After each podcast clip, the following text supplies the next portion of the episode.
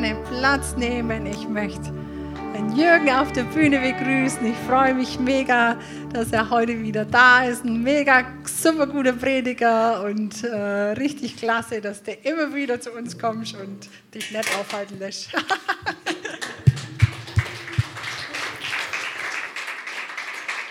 ich liebe es, in Nördling zu sein, auch wenn es natürlich immer schade ist, nicht in Aalen zu sein, so bei meinem Campus. Aber das Schöne ist, nicht das, was man immer erlebt, wenn man nach Nördling kommt, vielleicht ist es für euch so der Standard, aber dass so eine Atmosphäre von, von Positivem, von Wertschätzung, das ist echt richtig, richtig was Besonderes. So, also man erlebt ja an den unterschiedlichen Campussen, unterschiedliche Gemeinden, kriegt man so Sachen, nimmt man unterschiedlich wahr Oh, Aalen ist vertreten. Yeah. Woo.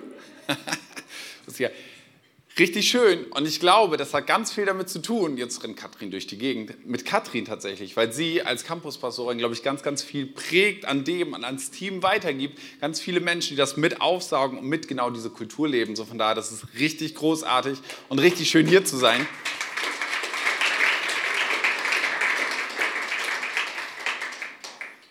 Und tatsächlich, ich habe gar keine technischen Probleme gehört im Lobpreis. Yes. Sehr gut. Yes. Genau, wir sind ähm, am Abschluss der Predigtreihe Alte Wahrheiten neu entdeckt. Ähm, und zwar habe ich heute ein Thema mitgebracht, das habt ihr in dieser Predigtreihe eigentlich schon gehabt. So Katrin hat vor ein paar Wochen hat sie über Finanzen gesprochen, über Prinzipien, die die Bibel gibt, wie wir mit Finanzen gut umgehen können. Und jetzt denkst du vielleicht, hey, oh, noch eine Finanzpredigt, das ist hier immer so ein, so ein schmaler Grad von Leuten, die sagen, hey, ich feiere das total, da gibt es so 2%. Und dann gibt es so 98% die denken, boah, ich soll noch mehr geben. Und es ist so, so, ein bisschen so ein Spannungsfeld, aber Katrin hat mich gebeten, nochmal hey, was zu platzieren über Finanzen oder bei dem ganzen Thema Finanzen. Das ist ein Thema, was in der Bibel unglaublich häufig benannt wird. Also geht es ganz, ganz viel, geht es ums Geld. Und irgendwie denkt man so, ja, Gott hat es ja irgendwie nicht nötig. So, also der steht nicht bei Rewe an der Kasse und braucht irgendwie noch 5 Euro von uns. So, irgendwie scheint er ein anderes Anliegen damit zu verfolgen. So, wenn's, wenn ich in die Bibel reinschaue und allein wie häufig Jesus über Geld spricht, dann ist es irgendwie, muss da was dran sein. Auch Jesus ging es ja nicht ums Geld. Also wir lesen nirgends davon, wir lesen nirgends davon, dass Jesus irgendwie sich einen fetten Palast gebaut hat oder er dann irgendwie sechs Esel vor seiner Kutsche hatte und damit durch die Dörfer zog. Nee, also irgendwie Jesus ging es nicht darum, dass er mehr Geld hat. Und irgendwie sollte es der Kirche auch nicht darum gehen, damit sie mehr Geld hat, auch wenn all das ja irgendwie was kostet. Aber das, was wir bei Jesus sehen und das, was wir in der Bibel immer wieder sehen, ist, dass Geld so wichtig ist, weil es ein Ausdruck unseres Herzens ist. Geld ist immer ein Herzensverstärker. Also von dem, wenn ich dich frage, was ist in deinem Herzen drin, dann kann man alles Mögliche erzählen. Aber ich sage dir, zeig mir deinen Kontoauszug und ich sage dir, ob das stimmt oder nicht.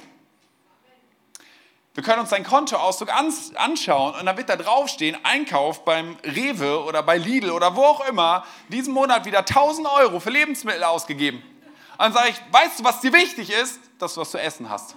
So, dann steht da drauf, was du an Abtrag oder an Miete hast.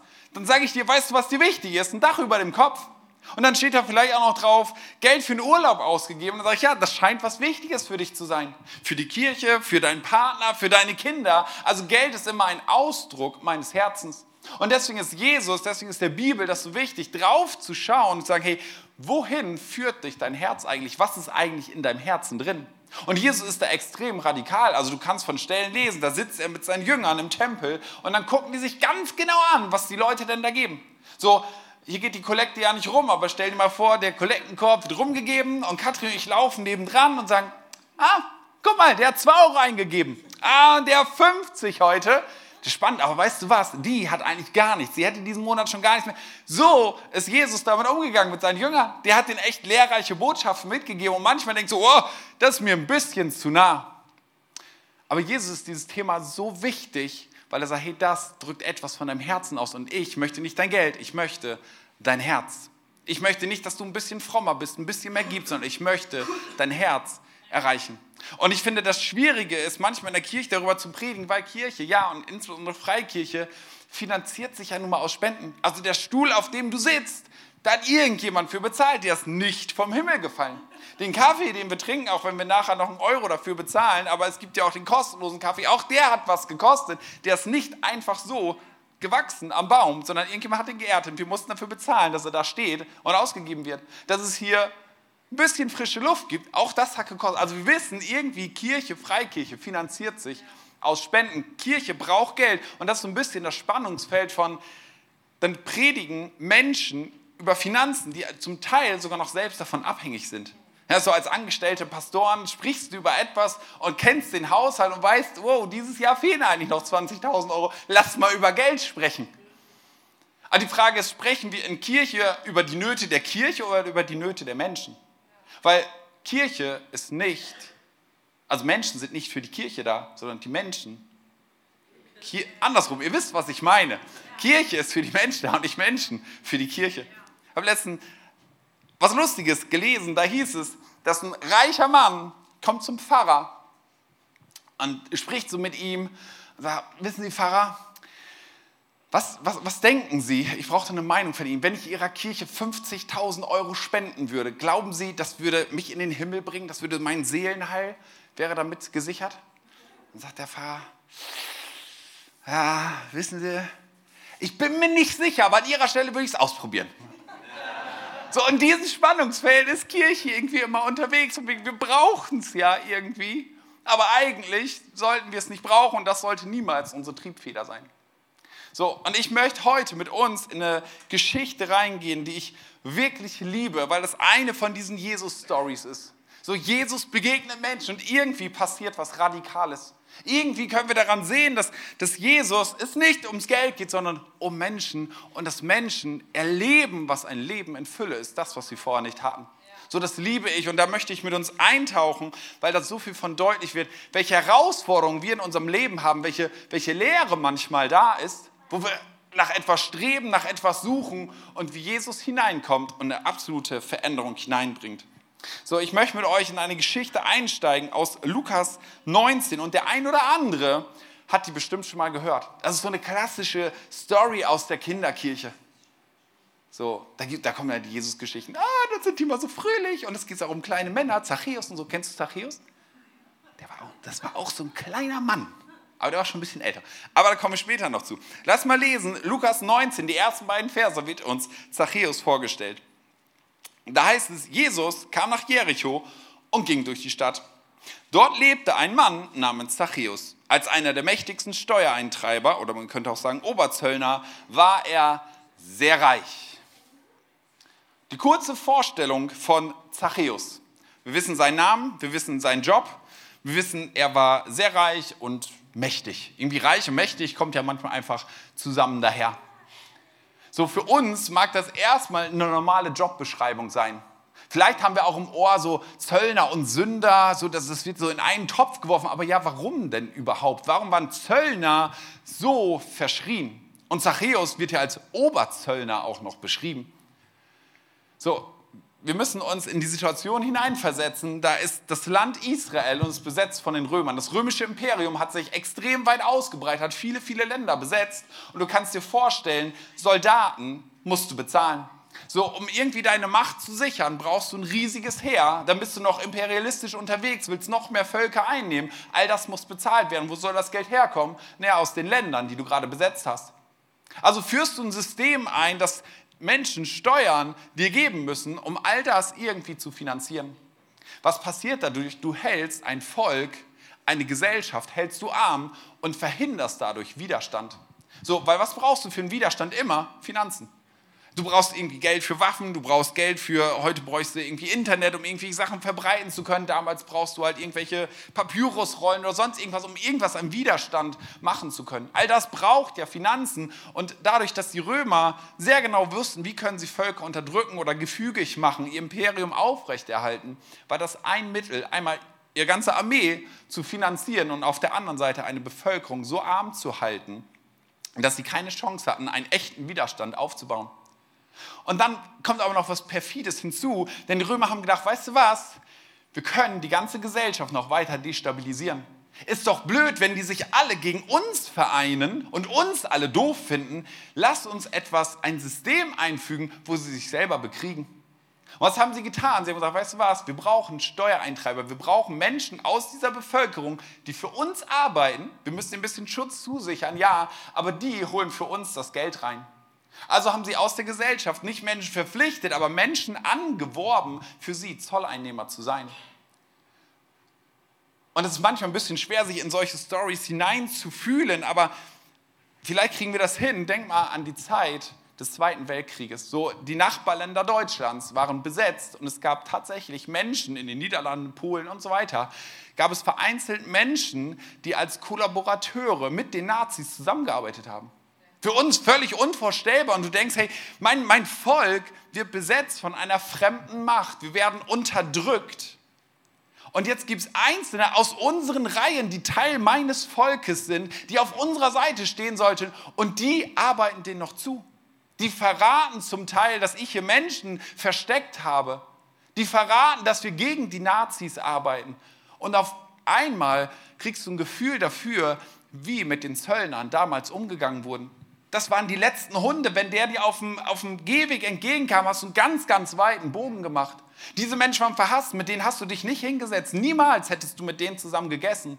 Niemals wären das deine Freunde gewesen. Du hättest nichts von ihnen angenommen. Du warst verpflichtet, an ein Zollhäuschen vorbeizugehen und deinen Zoll zu bezahlen. Dann haben sie brav Listen geführt. Aber du hast gesagt, die haben uns verraten. Die sorgen dafür, dass wir besetzt sind, dass wir unterdrückt werden, dass wir nicht in Freiheit leben können.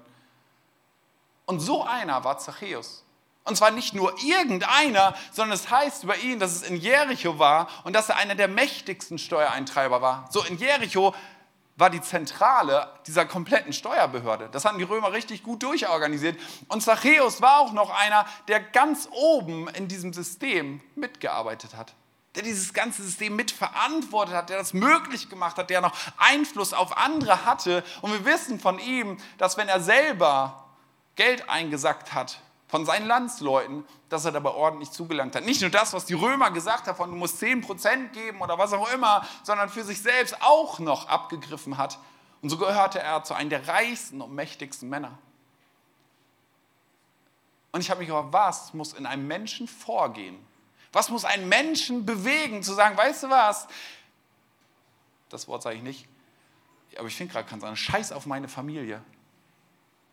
Mein Volk ist mir völlig egal. Die Menschen um mich herum, meine Freunde, die Kinder, mit denen ich im Kindergarten, im, im Sandkasten aufgewachsen bin, meine Familie, meine Geschwister, meine Eltern, die sind mir alle egal. Weil das war eine freie Entscheidung, die wurden nicht gezwungen. Aber ich will das, damit ich irgendwie reich bin. Weil das ist das, was bei Zachäus dahinter steckt. Da ist eine Gier in seinem Herzen. Er sucht Reichtum, er will Wohlstand haben, das dicke Haus, was auch immer dazugehört, die Kutsche mit den sechs Eseln davor.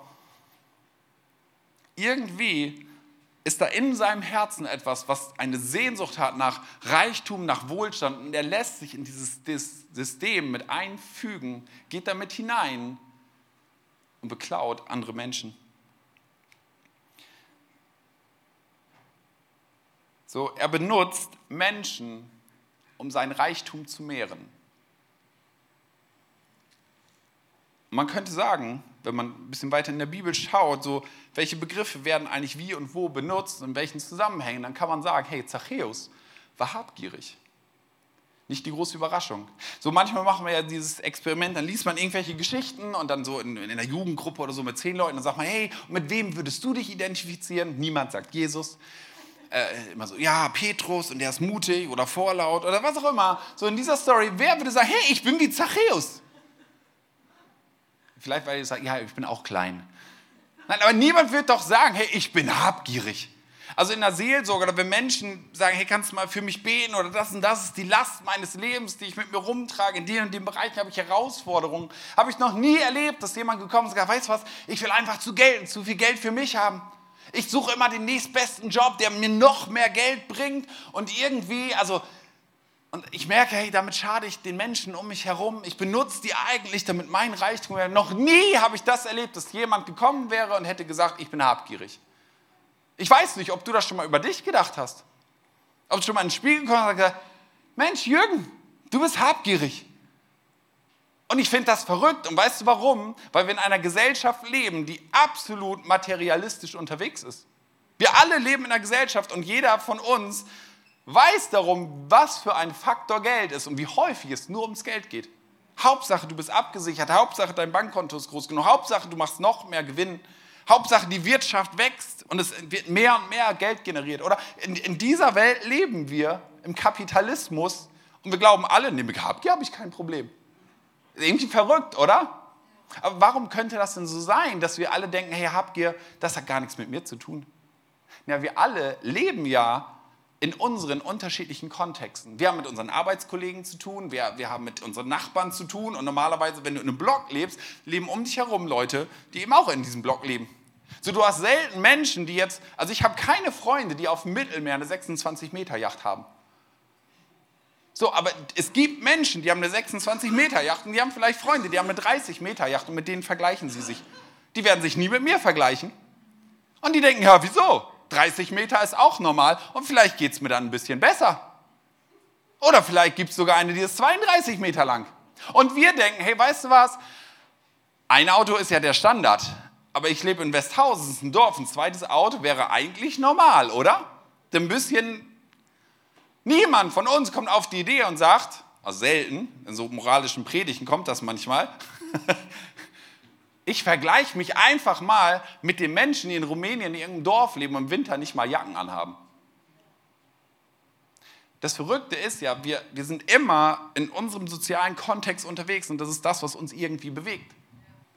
Wir vergleichen uns mit den Menschen, nehmen uns in dem ganzen Setting wahr, wo wir eben gerade sind. Und das, ist ja normal, da ist auch nichts Schlimmes dran. Also es, es wird keine moralisierende Predigt. Alles, wo du denkst, das fand ich doof, das ist moralisierend, kannst du streichen, dann habe ich mich falsch ausgedrückt. Was soll es null sein, weil es Jesus null darum geht, irgendwie zu moralisieren, dich irgendwie ein bisschen besser zu machen, ein bisschen frommer, ein bisschen mehr zu geben oder sonst irgendwie was. Das Verrückte ist, wir alle gehören zu den reichsten Menschen der Welt nehmen wir selten so wahr. Ne? Ich habe euch mal eine kleine Grafik mitgebracht. So wenn du, äh, ich glaube, das ist der Hartz-IV-Satz, noch Hartz IV, bald gibt es ja Bürgergeld, dann ist das, was du äh, im Jahr zur Verfügung hast, plus irgendwie ja Wohnung und Gas und Pipapo, dann gehörst du zu den 22 Prozent der reichsten Menschen auf diesem Planeten.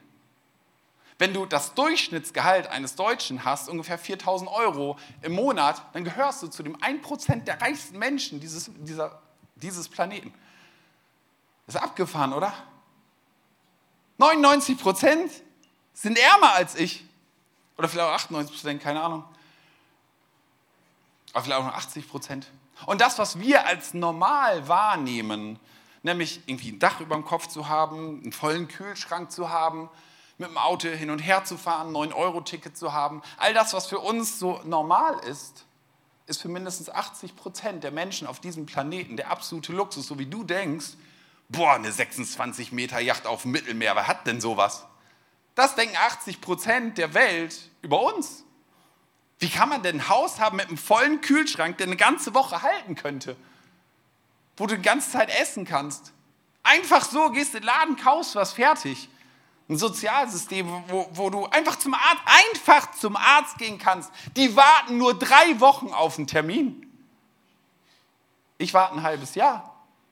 Also so, verrückt ist das ja. Wir, wir bewegen uns ja immer in unserem Setting, was ja auch normal ist. Und deswegen muss ich auch kein schlechtes Gewissen haben. Die Frage ist, was könnte in unserem Herzen sich eingenistet haben an Habgier? Weil ja niemand von uns so ad hoc sagen würde, ja, Habgier, das ist mein Problem. Oder aber wo sind wir? Und wer von uns kennt das denn nicht? Sagen, hey, die nächste Gehaltserhöhung, gerade in Zeiten wie diesen, wäre echt super. 5% mehr, 10% mehr. So als, als Student habe ich BAföG gekriegt und ich weiß noch, hey, der Gedanke von, oh, 50 Euro mehr, was könnte ich da alles mitmachen? Das wäre der Hammer. Dann könnte ich mir mal sogar den guten Käse kaufen. Boah, das wäre das Leben. 50 Euro mehr. Und dann kam die BAföG-Erhöhung, das hat drei Tage gehalten, dass ich dachte, wow. Und dann weiß ich, habe ich irgendwann angefangen zu arbeiten, so als, als Feuerwehrlehrkraft. Und dann hast du irgendwie nicht nur 600 Euro im Monat, sondern hast du auf einmal 1600 Euro netto auf dem Konto. Alter, ich dachte, ich bin König. läufst du durch die Stadt und sagst, hey, was kann ich noch kaufen? Noch ein T-Shirt. Und, und es ist der 15. Monat und da ist immer noch Geld da. Wie abgefahren. Ja, aber im nächsten Monat war das auch schon normal.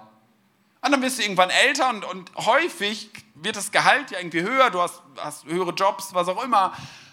Und dann sind es nicht irgendwie die 50 Euro, wo du denkst, oh, 50 Euro mehr, oh, da würde ich frei sein, sondern dann sind es auf einmal eben 500 Euro. 500 Euro mehr, hey, dann, dann wäre das Leben entspannt, oder? Dann wäre auch das zur Tankstelle fahren, das wäre dann auch egal. Das überlebe ich dann auch noch. Das Verrückte ist, es ist egal, wie viel Menschen verdienen. Es geht immer noch ein bisschen mehr. So, ich habe einen Freund, der ist so in der Beraterbranche tätig und da sind dann eben die sechsstelligen Beträge, die man verdient. Und dann so, so Datenschutz und all so ein Zeugs. Da kannst du richtig Kohle mit scheffeln. So, da gibt es nicht so viele und jedes Unternehmen muss irgendwie sich um Datenschutz und Datensicherheit und all sowas kümmern. Und er ist den richtigen Zug aufgesprungen. Und dann gibt's halt, sind sie halt beim einem Unternehmen, das ist immer gleich eine ganze Gruppe, fünf, sechs Leute, die arbeiten richtig gut zusammen. Und dann kommt halt das nächste Angebot.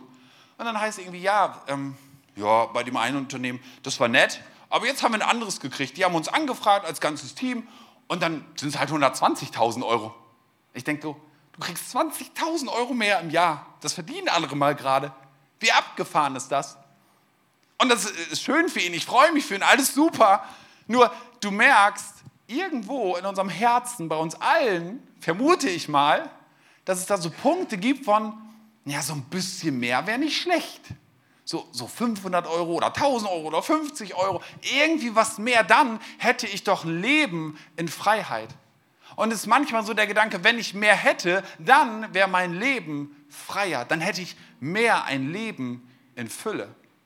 Und das ist dieses Zachäus-Ding. Weißt du, keine Ahnung, wie der angefangen hat, ob der sich auch hochgearbeitet hat in seiner Zollbehörde. Vielleicht hatte der richtig Mangel. Ich meine, was treibt einen Menschen dahin, dass er sagt, weißt du was, ihr seid alle gegen mich, ihr spuckt mich an, ihr werdet nie wieder einen Kaffee mit mir trinken, ihr, ihr rennt weg, wenn ich in eurer Nähe bin, so in etwa.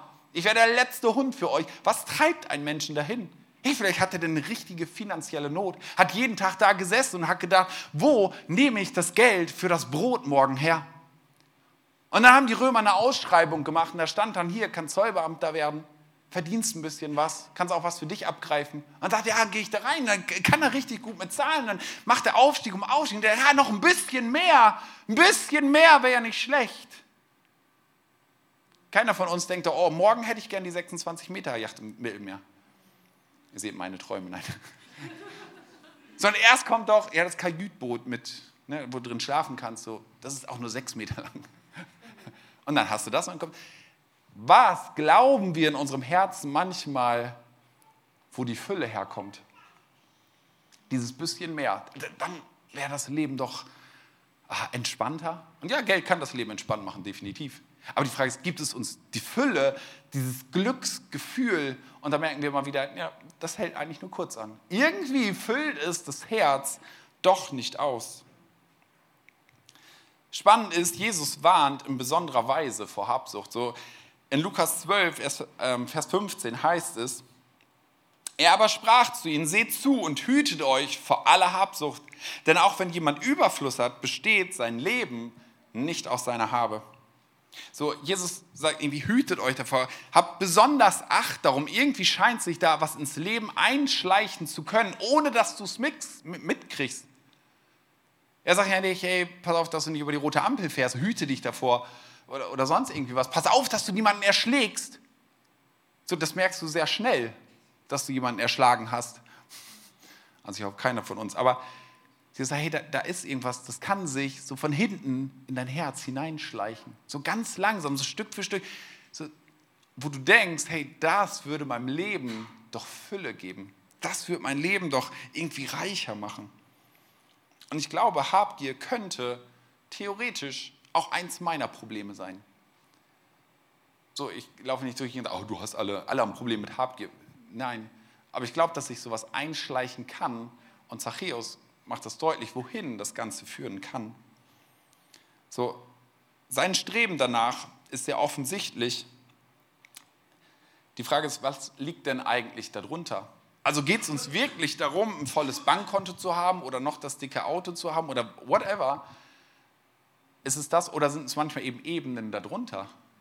Weil die Frage ist, ich kann Habgier als solches angehen oder die Ebene, die vielleicht darunter liegt. Was könnte darunter liegen? Naja, manchmal ist es der, der Wunsch nach Macht, irgendwie mehr Einfluss zu haben, mehr Menschen für mich arbeiten zu lassen, mehr bestimmen zu können, einfach mehr Einfluss zu haben. Und das ist durch Geld ja tatsächlich möglich.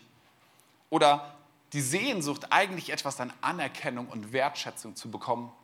Sei es irgendwie der Klassiker mit dem Elfjährigen, den ich in der Schule erlebe, der jetzt endlich das neueste iPhone hat und dass ihn alle drumherum sagen, boah, ist das cool oder, oder das T-Shirt mit den drei Streifen drauf oder was auch immer, darfst du auch alles gerne tragen, trage ich manchmal auch. Aber was steckt manchmal dahinter an Sehnsucht in den Menschen, was sie eigentlich möchten? Heißt ja, boah, hätte ich den Job oder würde ich das verdienen, dann kann ich mir das und das leisten. Und dann eigentlich tief, die Wurzel davon ist eigentlich der Wunsch nach Sehnsucht und Anerkennung, Wertschätzung zu erfahren. Und dann das, was, glaube ich, in Deutschland extrem verbreitet ist, wenn ich mir anschaue, so welche Versicherungen alle verkauft werden, ist dieser Wunsch nach Sicherheit.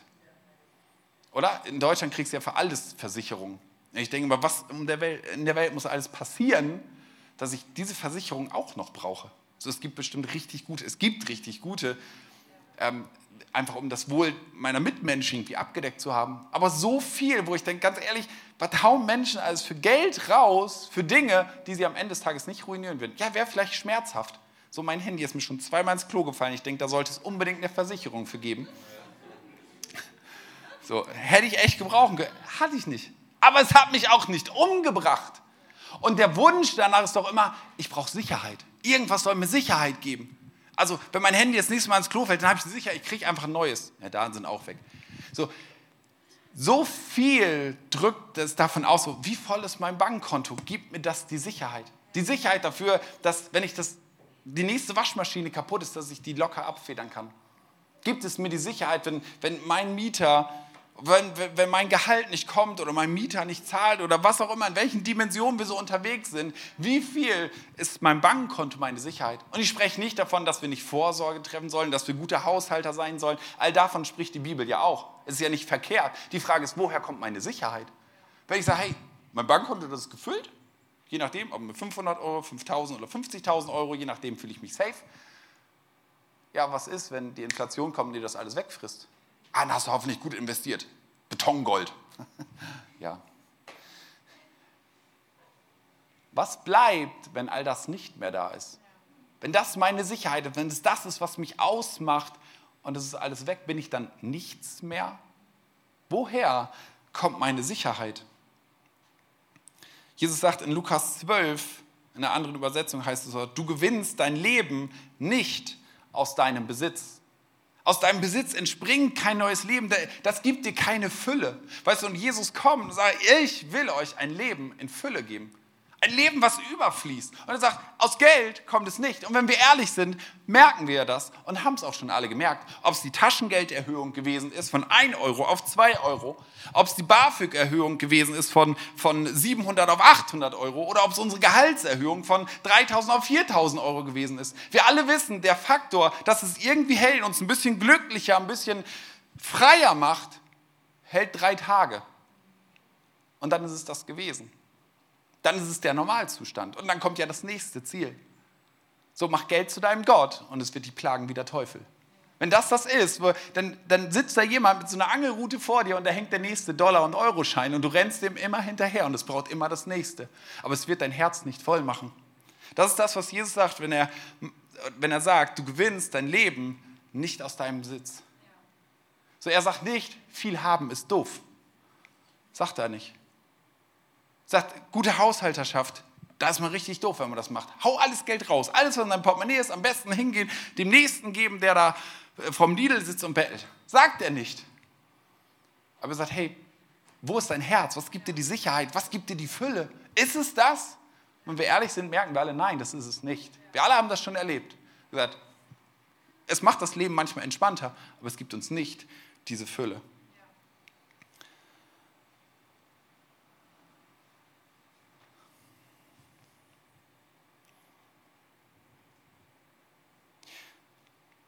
Zurück zu Zachäus. Lukas 19, Abvers 3. Lesen wir mal weiter. Das waren erst die ersten beiden Verse, aber jetzt geht es schneller.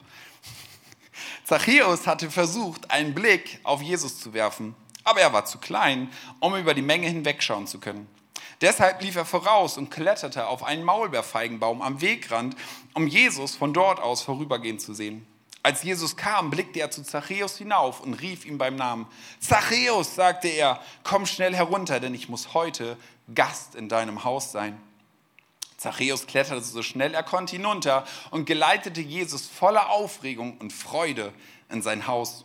Doch den Leuten in der Menge gefiel das nicht. Bei einem berüchtigten Sünder kehrte er als Gast ein, murrten sie. So Zachäus hatte keine Chance, diesem Jesus zu begegnen. Aber ich habe mich gedacht, was muss in ihm gewesen sein, dass er überhaupt Jesus gesucht hat?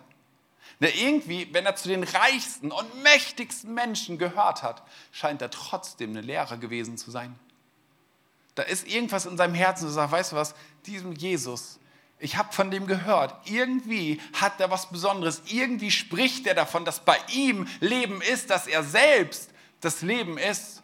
Und ich merke trotz meines Reichtums, dass ich irgendwie tot bin. Trotz all dem, was ich mir leisten kann, ist dieses Leben nicht da. Und was tut er? Er klettert, weil er so klein ist, nicht gut durchkommt. Die Leute hätten, auch wenn er groß ist, hätten sie ihn nicht durchgelassen. Niemals sie hätten angekommen und gesagt, was willst du? Da ist Jesus, der ist heilig, der ist fromm, der tut Wunder, der gibt sich mit den Guten ab. Aber mit dir bestimmt nicht, sieh zu, dass du Land gewinnst. Du bist der Letzte, der hier irgendetwas verloren hat. Und er klettert auf diesen Baum.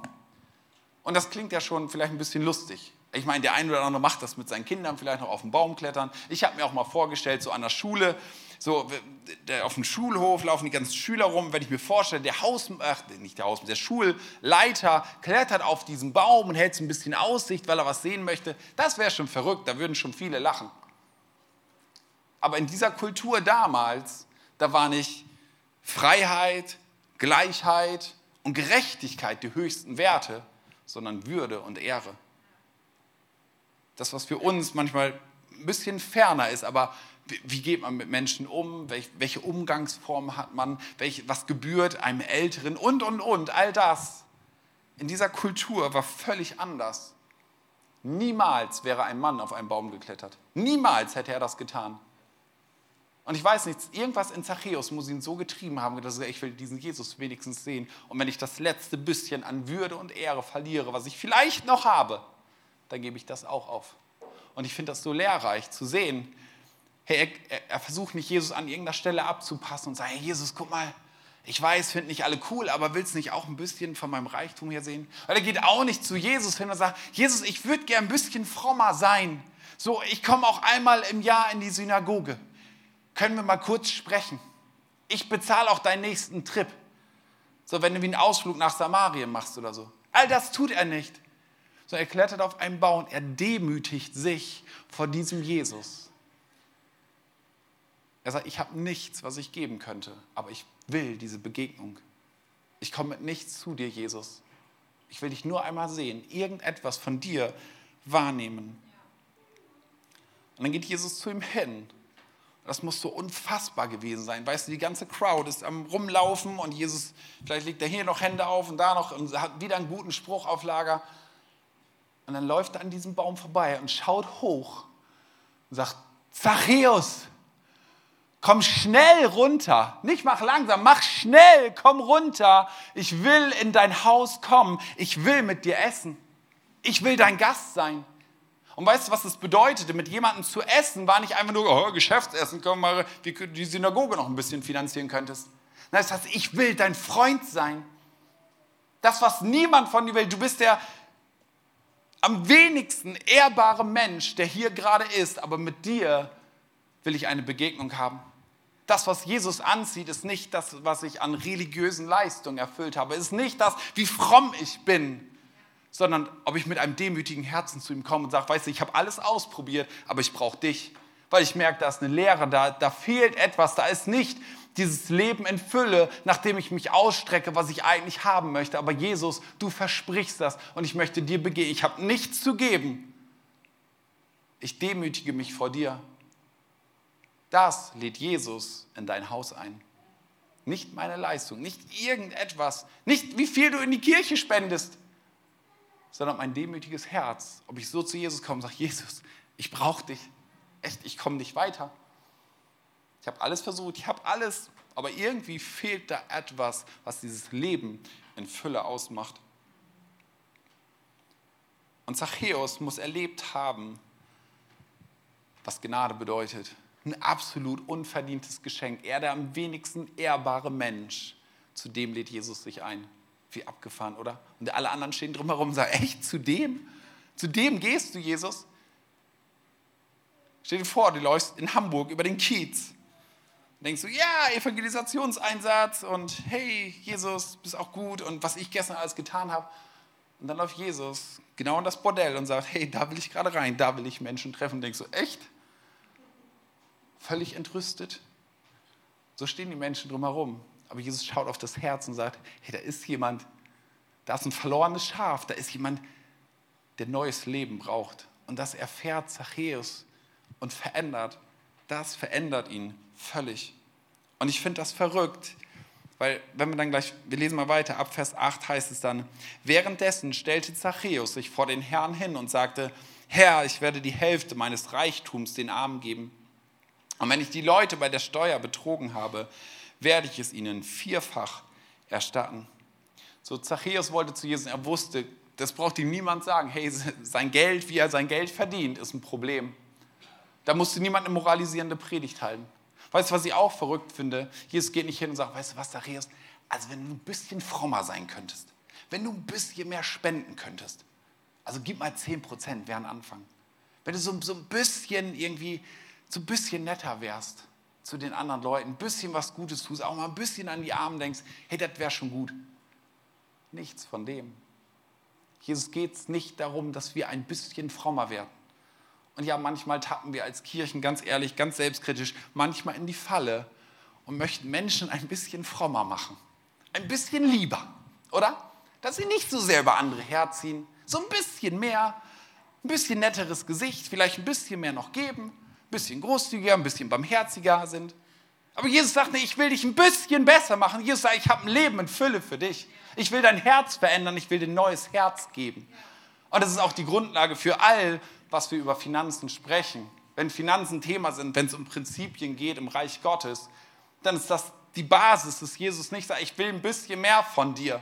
Sondern ich sage, ich will dein Herz verändern. Ich will dir begegnen und das wird dein Leben verändern. Ich werde aus dir heraus die Veränderung bringen. Nicht ich sage dir, sei, versuch's ein bisschen selber ein bisschen frommer zu sein, streng dich an, sondern ich in dir werde die Veränderung bringen.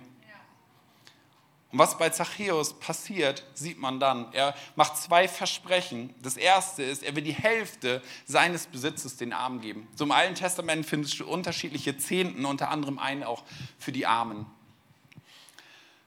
Hätte er einfach nur gesagt, oh, jetzt bin ich ein bisschen fromm, ich halte mich jetzt an die Regeln, die es so gibt, ich bin ein guter Christ, ein guter Jude.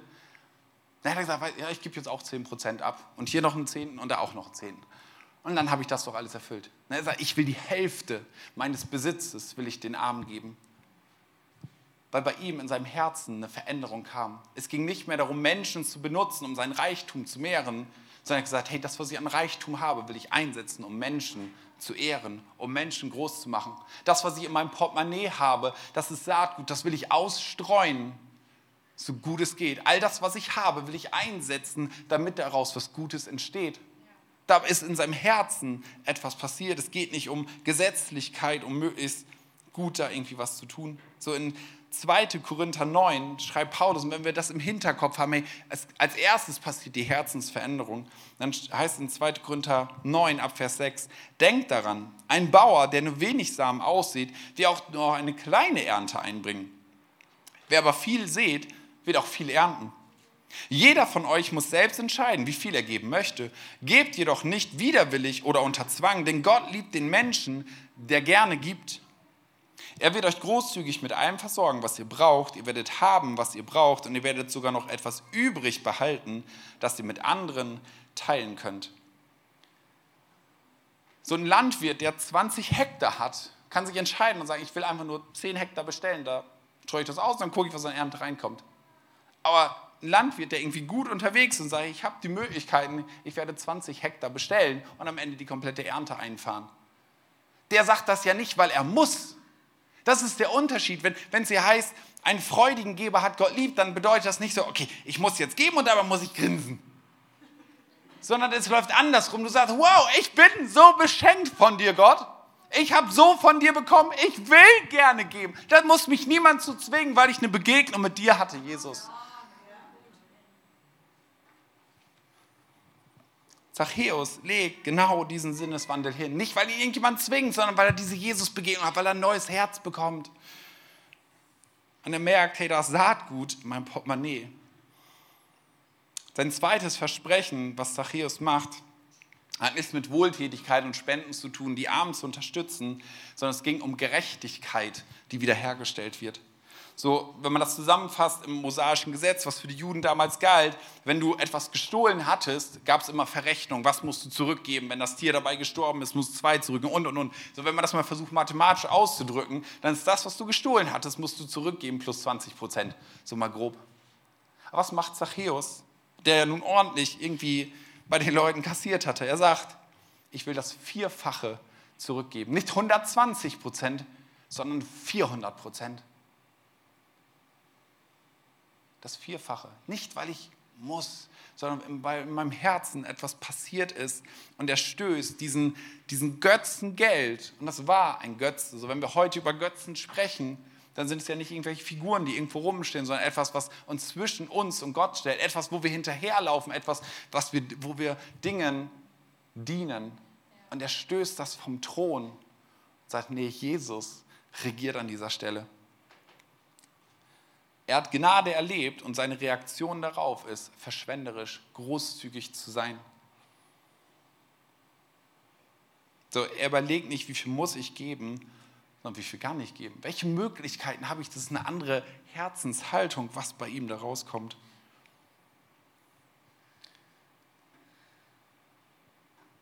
So, die Band darf gerne kurz nach vorne kommen. Kurz nach vorne kommen. Darf nach vorne kommen. Dauert länger nach vorne kommen gehen wir gleich noch in einen Song rein, wo man für sich, und das wünsche ich uns, nicht, dass du rausgehst, immer wenn es um Finanzen geht. Ja, ich glaube, es ist gut, seinen Kaffee mitzubezahlen und so. Das, was halt als Family, was man einfach auf den Tisch legt. Das ist irgendwie so, was gehört sich und keine Ahnung was. Aber eigentlich, Gottes Herzensanliegen ist zu sagen, hey, ich, ich möchte ein Leben in Fülle geben. Und weißt du, wie viel befreiender und schöner es ist, zu sagen, hey, was habe ich an Finanzen? Was kann ich geben? Wo kann ich sehen, dass Dinge aufblühen? Wenn, nicht, weil dir das jemand eingetrichtert hat, sondern weil, weil das aus deinem Herzen rauskommt. Sagen, ja, was kann ich damit machen? Das ist so, so dieses Gefühl von, wenn, wenn ich für meine Kinder Geschenke kaufe. Wir haben uns ein Budget gesetzt. Hey, was können wir Schönes damit machen, um denen eine Freude zu machen, um da etwas hervorzubringen, wo wir sehen können, da wächst etwas. Dass es eine Freude ist. Und warum kommt diese Freude in mein Herz? Weil ich Gnade und Großzügigkeit bei Gott erlebt habe. Weil das nicht einfach nur ein Satz ist, den ich irgendwo mal gelesen habe, sondern weil es tief in mein Herz eingesickert ist. Das wünsche ich uns. Und ich hoffe, das ist bei dir schon. Und ich glaube, dass Jesus es heute ermöglichen will, auch morgen ermöglichen will und übermorgen ermöglichen will. Er liebt es, Menschen zu begegnen. Wenn wir sagen, Jesus, ich habe deine Lehre, ich habe irgendwie andere Dinge gesucht. Aber die haben mich alle nicht erfüllt. Jesus, ich will demütig zu dir kommen. Ich möchte, dass du mir in Gnade begegnest. Mir, dem am wenigsten ehrbaren Menschen. Mit dem, was ich am Ballast in meinem Leben habe, mit dem, was ich verkehrt gemacht habe. Jesus, ich möchte dir begegnen. Ich möchte, dass du in mein Haus kommst, dass du mein Freund bist, weil du ein Leben in Fülle verheißen hast und ein Leben in Fülle bei dir möglich ist.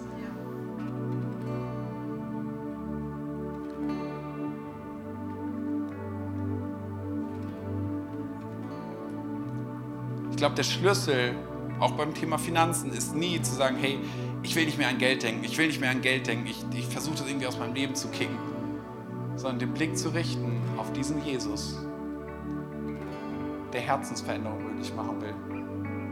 Hey, lass uns nicht auf, auf den Trichter kommen und sagen, hey, lass ein bisschen mehr geben, weil es sich ein bisschen besser anfühlt, weil mal wieder über Finanzen gepredigt wurde, gebe ich heute auch 20 Euro oder 50 Euro oder 3 Cent oder was auch immer. Und sagen, Jesus, ich will dir mein Herz geben und an meinem Herzen, da gehört alles andere dazu. Und dann will ich sehen, dass mit, mit dieser Freude, wie du durchs Leben gegangen bist, dass du diese Freude in mir bist. ich so durchs Leben gehe und wenn ich Menschen Gutes tun kann, auch in meinen Finanzen, will ich das tun. Wenn in dieser Church in Not ist, dann will ich aus Liebe heraus das geben. Dann soll das mein Beitrag sein, dann will ich das gerne tun. Aber Jesus, diese Freude in mir, die muss ich nicht hervorpressen, sondern die bist du. Jesus will in dein Leben einziehen. Jesus will in dir wohnen. Der will dich nicht ein bisschen frommer machen. Steh gerne auf. Ich würde am Ende gerne noch beten. Und ich habe so diesen Impuls zu, sagen, es ging eigentlich irgendwie um Finanzen, Herz, bla bla. Aber so viel mehr, dass Jesus in dein Herz einzieht. Und vielleicht hast du diese Botschaft noch nie gehört, dass er dieser Gott ist, der dein Freund sein will. Ich möchte dich einladen, hey, wenn das dieser Moment ist, Jesus sagt, ich komme gerne in dein Leben. Ich möchte diese Fülle geben, ich möchte diese Freude geben. Was braucht es dafür? Sonntags in den Gottesdienst gehen, fromm gucken? Nein. Ist gut in den Gottesdienst zu gehen, ist gut in der Kirche zu sein. Aber das bringt nicht Jesus in dein Leben. Und sagen, Jesus, ich brauche dich. Ich komme demütig vor dich. Jesus, bitte ziehe mein Herz ein. Ich habe mein Leben nicht hingekriegt. Es hat was mit Sünde zu tun, hat was mit Schuld zu tun, am Ziel vorbeigelaufen zu sein. Aber Jesus, ich brauche dich. Ich möchte, dass du in mein Leben einziehst. Ich möchte, dass du heute Gast in meinem Haus bist, dass du mein Freund wirst. So, das ist eine Entscheidung und Jesus wird in dein Leben einziehen. Und ich möchte dich ermutigen, wenn du merkst, hey, diese Entscheidung hast du noch nie getroffen in deinem Leben, dann triff sie triff sie heute. Mach das irgendwie deutlich, gleich im nächsten Song, dass du deine Hand ausstreckst und sagst, Jesus, ziehe in mein Leben ein. Begegne mir. Ich sitze hier wie auf einem Baum. Ich sitze vielleicht auf einem Stuhl oder stehe im Gottesdienst. Aber Jesus, schau mich an und ziehe in mein Leben ein. Weil das alles verändern wird. Weil Freude in dein Leben einziehen wird. Jesus, ich danke dir dafür, für all das, was wir an dir sehen können, wie du Menschen begegnest dass es dir nicht um Religiosität geht, nicht um ein bisschen frommer, nicht um ein bisschen mehr geben, sondern dass du Leben veränderst und ein Leben in Fülle gibst. Und Jesus, wir wollen das. Wir möchten unser Herzen öffnen, wir möchten uns vor dir demütigen und sagen, wir haben nichts zu bringen. Keine guten Taten, kein frommes Gesicht, keine Gebete, all das ist nicht da. Jesus, wir brauchen dich und wollen dich in unserem Leben haben. Wir möchten, dass du einziehst. Und Jesus, jeder, der diese Entscheidung gerade zum ersten Mal getroffen hat, ich bitte dich, zieh ein und du wirst es tun. Schenk diese Fülle, von der du sprichst.